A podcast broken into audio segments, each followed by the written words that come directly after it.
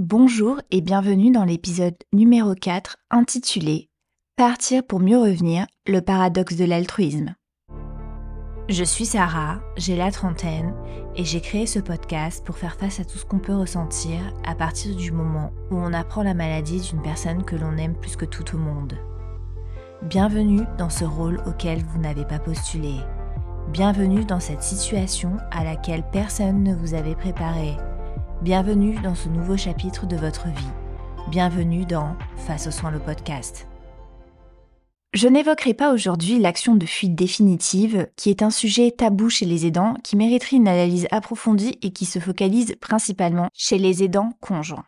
Ces aidants qui décident de rompre suite à la maladie de leur conjoint, par exemple. Aujourd'hui, je parle vraiment de partir dans le sens prendre du temps pour soi, pour mieux revenir. Par exemple, 30 minutes ou une semaine, dans n'importe quel cas, que vous soyez aidant de vos parents, de votre femme ou de vos enfants. Par partir, j'entends surtout quitter ce rôle d'aidant, temporairement, pour ensuite renfiler ce costume. Je vous parle de cela aujourd'hui parce que j'ai vu la semaine dernière le film La Chambre des Merveilles avec Alexandra Lamy, qui est une adaptation du livre de Julien Sandrel. Et l'histoire, en fait, concerne une mère qui réalise les rêves de son fils qui vient de tomber dans le coma suite à un accident. Et cette mère, Thelma, décide de, réaliser euh, les rêves de son fils en partant à l'autre bout du monde, donc au Portugal, au Japon, en Irlande. Je n'ai pas lu le livre, uniquement vu le film, et je peux vous dire que les commentaires du livre que j'ai pu trouver sur le web vont dans le sens de ce que j'ai pu noter euh, dans le film. Et en fait, c'est-à-dire un gros lol. Car le déroulement de l'histoire est juste complètement irréaliste. En fait, avoir un proche qui se retrouve soudainement à l'hôpital, dans le coma, avec un diagnostic médical complètement incertain ne laisse en aucun cas l'espace mental, les ressources financières et le temps à l'aidant pour prendre du temps pour soi et de partir à l'autre bout du monde, même si officiellement elle le fait pour lui en fait. Dans la vraie vie et dans la majorité des cas, c'est-à-dire être un parent impliqué qui aime son fils, euh, on ne part pas. Euh, Thelma serait restée auprès de lui et dès qu'elle n'est pas au travail, si elle n'a pas pu obtenir de congé aidant. Et en fait, ce que je critique ici, c'est vraiment la facilité avec laquelle est exposé les départs de Thelma, comment elle laisse son fils à plusieurs reprises, euh, sans qu'elle ne semble ressentir ou subir des autres euh, aucune culpabilité. Et en fait, dans le cas un peu plus général d'un aidant vivant à la maison euh, avec l'aidé, même si on est au bord du burn-out, même si on ne peut plus dormir, même si on n'a plus de vie, on reste, on reste auprès de lui. On reste chaque minute, dès que l'on peut auprès de lui ou d'elle en permanence. Car peut-être, peut-être quoi? On le sait. Bah peut-être que demain il y aura un nouveau diagnostic qui sera pire. Peut-être que euh, cette nuit ou que la nuit d'après il y a quelque chose qui va mal se passer. Peut-être euh, que euh, demain il y aura une nouvelle hospitalisation. Peut-être que demain il ou elle ne respirera plus. Car en fait, on vit constamment avec cette épée de Damoclès au-dessus de la tête. Et il y a cette fameuse phrase qui dit euh, vivez chaque jour comme si c'était le dernier. Eh ben, dans ce cas-là, on, se rend compte que sur le long terme, c'est juste intenable. Parce qu'on est en permanence dans l'attente du pire, qui est, en l'occurrence, la mort. Donc finalement, prendre cette fameuse pause, que de plus en plus de magazines de bien-être ou de blogs sur les danses vous conseillent pour vous ressourcer et prendre soin de votre santé mentale est beaucoup plus compliqué que cela. Pourquoi? On comprend aisément que lorsque notre proche est à l'hôpital, on souhaite rester jour et nuit avec lui. Et quand une pandémie s'invite dans l'histoire et que les visites sont interdites, cela ne change pas de problème. En fait, ça l'empire. Car même si vous ne pouvez pas être avec lui ou elle, vous restez dans la voiture, votre esprit est avec votre proche, comme si vous attendiez avec lui ou elle le pire. Et la déconnexion, la prise de distance dans ces moments-là relève de l'impossible, car l'envie n'est absolument pas là on sait très bien où est l'envie. En fait, l'envie, la seule envie qui existe dans ces moments-là, bah, c'est juste la guérison. Et c'est dans ce sens-là que pour moi, le film La Chambre des Merveilles n'a aucun sens. Par contre, ce qui est intéressant à analyser, c'est que même lorsque la mort s'éloigne, il est difficile de relâcher la pression, voire impossible, et prendre du temps pour soi en tant que simple individu. On se dit qu'à tout instant, la mort pourra peut-être sonner à la porte. Et en fait, on souhaite que ce soit nous qui ouvrions en tant qu'aidants, comme si nous ne pouvions pas nous permettre de relâcher la surveillance par rapport à cette menace qui arrive. Car on l'a vécu. Car peut-être que pour la plupart d'entre nous, la maladie, elle est arrivée du jour au lendemain. En tout cas, moi, c'est ce que j'ai vécu. Donc c'est pour ça que je le décris comme ça. Toutes les maladies longue durée n'arrivent pas du jour au lendemain. Il y en a certaines et, et, et vous pouvez me l'expliquer sur le post Instagram de l'épisode, mais comment la maladie est arrivée dans votre vie? Est-ce qu'elle elle est arrivée petit à petit ou elle est arrivée du jour au lendemain? Et c'est vrai que peut-être l'analyse n'est pas pareille. Donc là, en l'occurrence, j'explique selon mon prisme de pensée et selon ce que j'ai vécu. Donc c'est comme si vraiment on ne pouvait pas se permettre de relâcher la surveillance par rapport à cette menace qui peut survenir, qui peut resurvenir, qui peut ressurgir. Et pourtant, au fond, on le sait. En fait, on le sait que notre proche va un peu mieux et qu'on peut se permettre de prendre ce cours de yoga, de partir de jour chez une amie ou de faire ce massage à côté de la maison, que ça, ça nous ferait le plus grand bien. Mais rien que d'y penser, cela nous plonge dans une culpabilité sans fond. Déjà de laisser son proche et surtout, pourquoi est-ce que nous, on essaierait d'aller mieux d'aller de l'avant, d'avancer, alors que il ou elle n'est pas complètement guéri?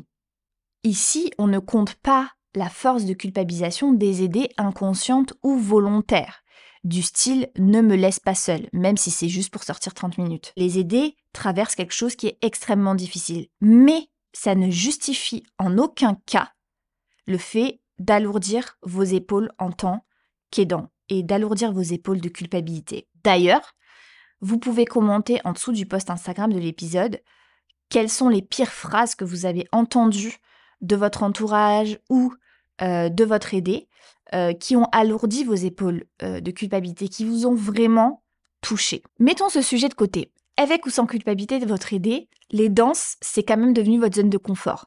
Cela constitue votre mécanisme de protection pour accepter rapidement une situation et vous adapter en conséquence.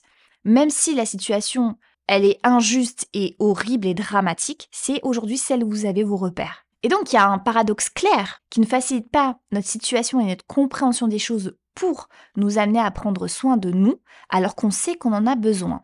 En fait, d'un côté, s'occuper constamment de notre aidé, c'est parce qu'on l'aime et c'est parce qu'on est attaché.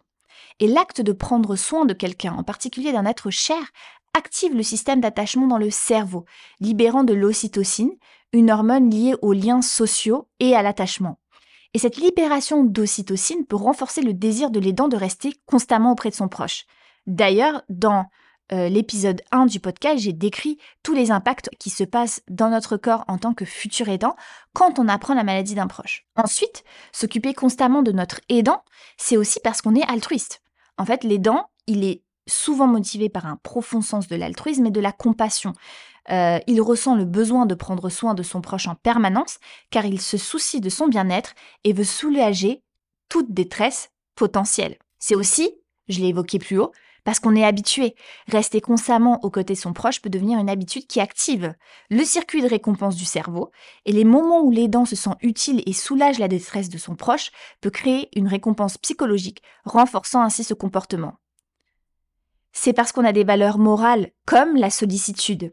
Certains philosophes soutiennent que la sollicitude, c'est-à-dire le souci et l'attention envers autrui, est une vertu morale, et l'aidant peut adopter inconsciemment cette philosophie en considérant qu'il remplit un devoir moral en restant auprès de son proche. Il y a aussi une éthique qui peut nous guider et qui valorise le bien-être et le confort de son proche par-dessus tout, à tout prix.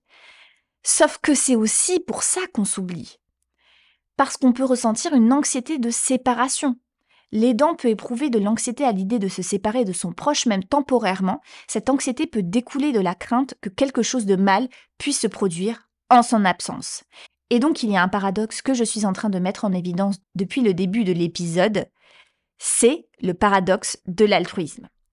Trop d'altruisme au détriment de soi peut poser la question de savoir si cela est réellement bénéfique pour l'autre personne. Parfois, aider les autres de manière durable implique de maintenir son propre bien-être. Donc on comprend bien ici que négliger ses propres besoins pour l'autre peut poser un problème. Mais j'aimerais encore plus rentrer dans les détails pour bien le conscientiser. En fait, négliger ses propres besoins pour l'autre, ça implique de l'épuisement et du stress. Ignorer ses propres besoins peut entraîner un épuisement physique et émotionnel. Le stress chronique qui en résulte peut avoir des effets dévastateurs sur la santé mentale et physique de la personne. Ensuite, diminution de l'estime de soi. La négligence de ses propres besoins peut éroder l'estime de soi. Les individus qui se voient exclusivement comme des pourvoyeurs d'aide pourraient finir par se sentir dévalorisés ou invisibles un risque aussi de ressentiment envers la personne que l'on aide, surtout si l'on perçoit que les sacrifices ne sont pas reconnus ou appréciés. Et enfin, un impact sur la relation. Lorsqu'une personne s'occupe constamment d'autrui au détriment de sa propre santé mentale et physique, cela peut affecter la qualité de la relation. Le stress et l'épuisement peuvent entraîner des tensions et un éloignement émotionnel. Personnellement, j'avais énormément de mal à quitter la maison. En fait, c'était impossible. Je souffrais considérablement du syndrome d'anxiété de séparation. Pourtant, avant la maladie, je n'étais pas du tout comme ça. Ça ne faisait pas partie de ma personnalité. J'étais une aventurière, je n'avais peur de rien. Limite, franchement, limite individualiste. Et surtout, j'avais plein de projets. Et cette épée a tout changé dans mon mindset, m'a transformée pour le pire. Même faire du yoga à la maison pour moi était un combat quotidien, car pas le temps, le poids de la culpabilité, alors que j'étais certifiée et passionnée par ça avant. Mais le poids des valeurs et de l'altruisme me donnait une excuse pour ne pas faire en fait. Ne pas prendre du temps pour moi, ne pas partir ne serait-ce qu'une minute pour en fait, et c'est ça le fond du problème, c'est que partir c'est aussi euh, devoir faire face à une certaine réalité, à cette nouvelle réalité qui me déplaisait fortement à l'époque, car ce n'était pas du tout ce que j'avais prévu. Freud? Met en évidence le concept du principe de réalité qui met en lumière la dualité de la nature humaine où les individus sont motivés à la fois par leur propre désir, qu'il appelle égoïsme, et par le souci des autres, qu'il appelle altruisme. Ce concept nous rappelle que l'altruisme peut être influencé par des facteurs psychologiques complexes, y compris la façon dont les individus équilibrent leurs besoins personnels avec leurs responsabilités et leurs considérations sociales. Et l'aidant peut souvent être en conflit interne avec ses désirs personnels, peut-être la poursuite de sa propre carrière, de ses loisirs ou de sa propre santé, et son désir d'aider son proche. Et le principe de réalité souligne que ces conflits sont normaux et que l'aidant doit prendre des décisions qui équilibrent les besoins de tous les côtés. Donc on voit bien que le principe de réalité de Freud, ça offre en fait un cadre pour comprendre que l'altruisme de l'aidant doit être équilibré, avec la prise en compte de ses besoins personnels et des réalités pratiques.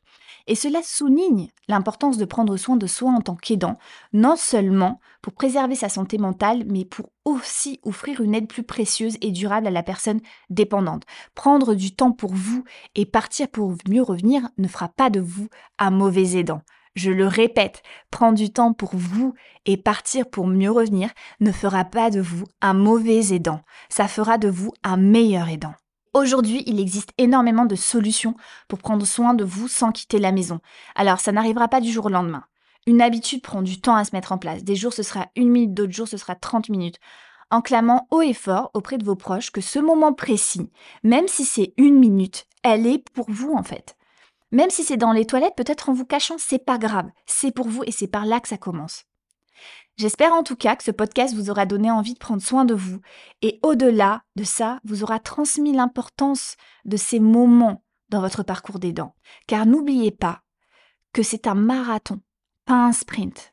Qu'est-ce que vous faites pour prendre soin de vous?